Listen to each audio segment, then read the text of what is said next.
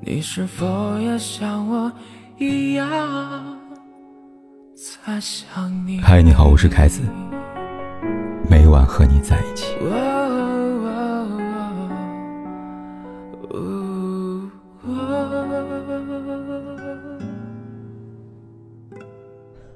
艾利亚斯·卡内蒂在《人的监狱》里写过这么一句话：“让情绪自由的来，静静待一会儿。”然后走掉，身体的每一部分都只倾听自己的声音。有那些想要逃离感情的念头，总是会不由自主用语言欺骗，用身体诚实，才明白，男人想离开，最先给出反应的其实是他们的身体。木心说过。人体相互接触时，血液中含氧的血红素快速增加。血红素是肉身诸因子均衡持平，病者早康复，见者更无庸医。亲爱的，拥抱你，我紧紧拥抱你，绝不是上述的原因，而是我想用拥抱来消弭我和你之间的距离，让你清楚的感受到，不是风动。不是翻动，是我那颗想要和你在一起的心在蠢蠢欲动。在电视剧《乔家儿女》里，张晚意饰演的乔二强，便是用身体表达爱意的最佳典范。剧里乔二强和师傅马素琴，因为世俗的眼光，因为道德约束，没能在一起。那一年，乔二强把师傅弄丢了。与此同时，他把自己的心也给弄丢了。从那之后，他从原本活泼开朗的乔二强，变成沉默寡言的乔二强。不管是工作还是婚姻，只要与他的师傅无关，都可以将就。最后，在哥哥嫂子的牵线下，乔二强和没有感情基础的孙小莫结了婚。孙小莫和二强一样，心有所属。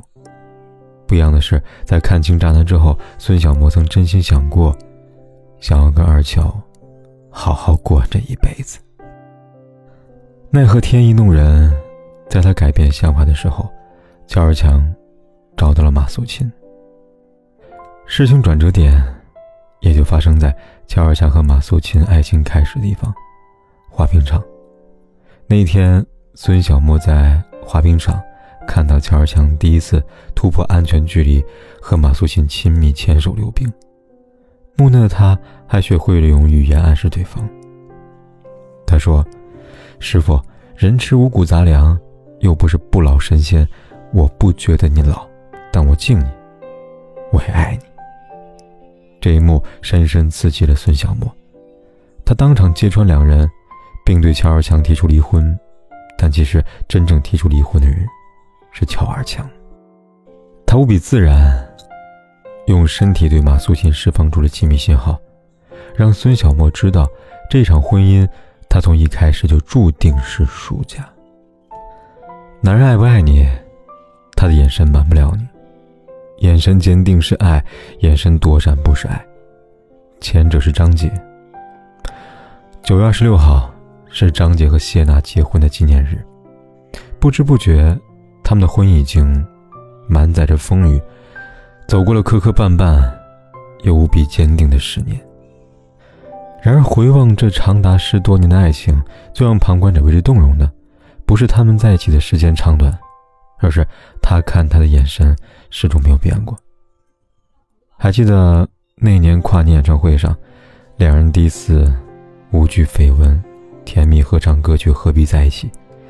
张静用深情款款的眼神看着谢娜，一边唱一边偷偷改了原本的歌词，当着全场跟电视机前的观众的面，告诉女孩：“没有人可以欺负你，我们会在一起，让我爱着你，不管流言蜚语，我会保护你。”一晃十年过去了，张杰还在兑现了他的承诺。只可惜，不是所有女人都能遇上张杰。读者慧敏的老公陈涛。就早已把他对她的承诺抛之脑后。慧敏和陈涛结婚三年，一开始的两年，陈涛看慧敏的眼神和张杰如出一辙，但不知从什么时候开始，慧敏发现陈涛变了。说起来可笑，他发现的契机也是眼神。每当慧敏问陈涛爱不爱她时，他一反常态，不做回答，而是眼神飘忽不定，随后转移话题，时常看着手机露出笑容。而在被慧敏发现之后，眼神躲闪，咳嗽一声，急速变脸。手机铃声常常在午夜时分响起，一接电话，眼神转移，电话那头总是领导或者朋友。起初，慧敏并不在意，在他看来，陈涛一直是那个老是爱他的人。直到那天，他手机响起，电话那一头，女人用她年轻的声音。告诉慧敏，他没有打错电话。他说：“我想让你知道，如果一个男人心都不在你这里了，早点放手吧，对谁都好看一点。”听到带着嚣张、不带羞耻的话，慧敏挂断电话，紧接着质问刚刚洗完澡回到房间的老公。让他失望的是，陈涛没有做任何的辩驳。他沉默了一会儿，缓缓对慧敏说道：“我们离婚吧，我对你没有感觉了。一辈子那么长，何必要捆绑在一起呢？是啊，何必纠缠呢？要怪就怪当初被眼神晃了一下神吧。喜剧都有一个悲情内核，这句话适合用来形容电影《夏洛特烦恼》，以及生活当中大部分人的婚姻。”电影里，沈腾饰演的夏洛最想做一件事，是跟老婆马冬梅离婚，迎娶学生时代的女神秋雅。但现实告诉他，这件事只能在梦里实现。于是，他变得欲言又止。那么，他怎么来表现他的欲言又止呢？首先是婚礼。从后来马冬梅大闹婚礼现场，痛斥夏洛没有给他一场像样的婚礼，只在领证那天陪着他吃顿羊蝎子。可以看出，马冬梅很在意，但夏洛并不在意。毕竟从一开始，他就不是他想娶的人。这话他不说，他用做。其次，婚姻里的责任。毕业后，夏洛没有为他和马冬梅的家挣过一分钱，全靠马冬梅白天拔罐，晚上蹬三轮车挣钱，从而支撑起家庭的经济输出。最后，是孰轻孰重。为了体面参加白月光、秋雅的婚礼，夏洛没有丝毫犹豫，拿出马冬梅辛苦挣来的钱用来随份子了。夏洛用他的一举一动告诉荧屏前的每一位观众：男人想离婚，一定会离。如果他欲言又止，迟疑万分，那一定是有什么事情牵绊住他们，但也，这只是暂时的。正如夏洛。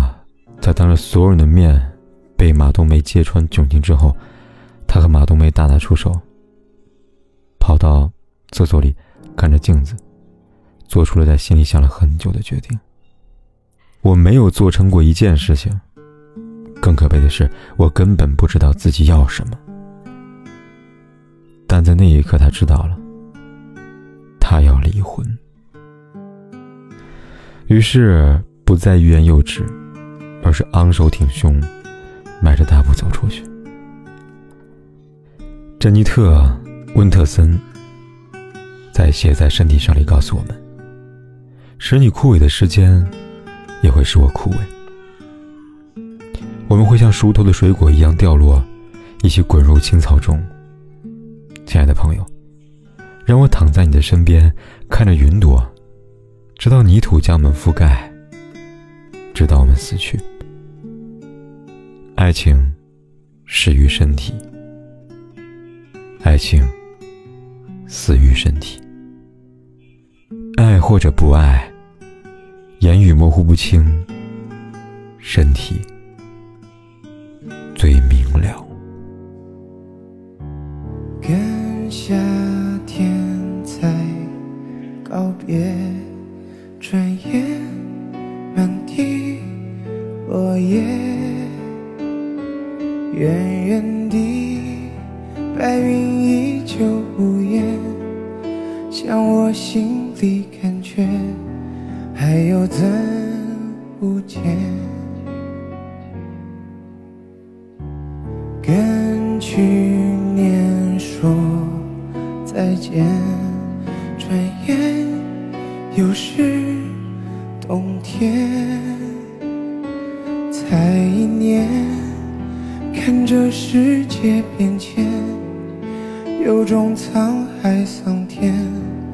无常的感觉。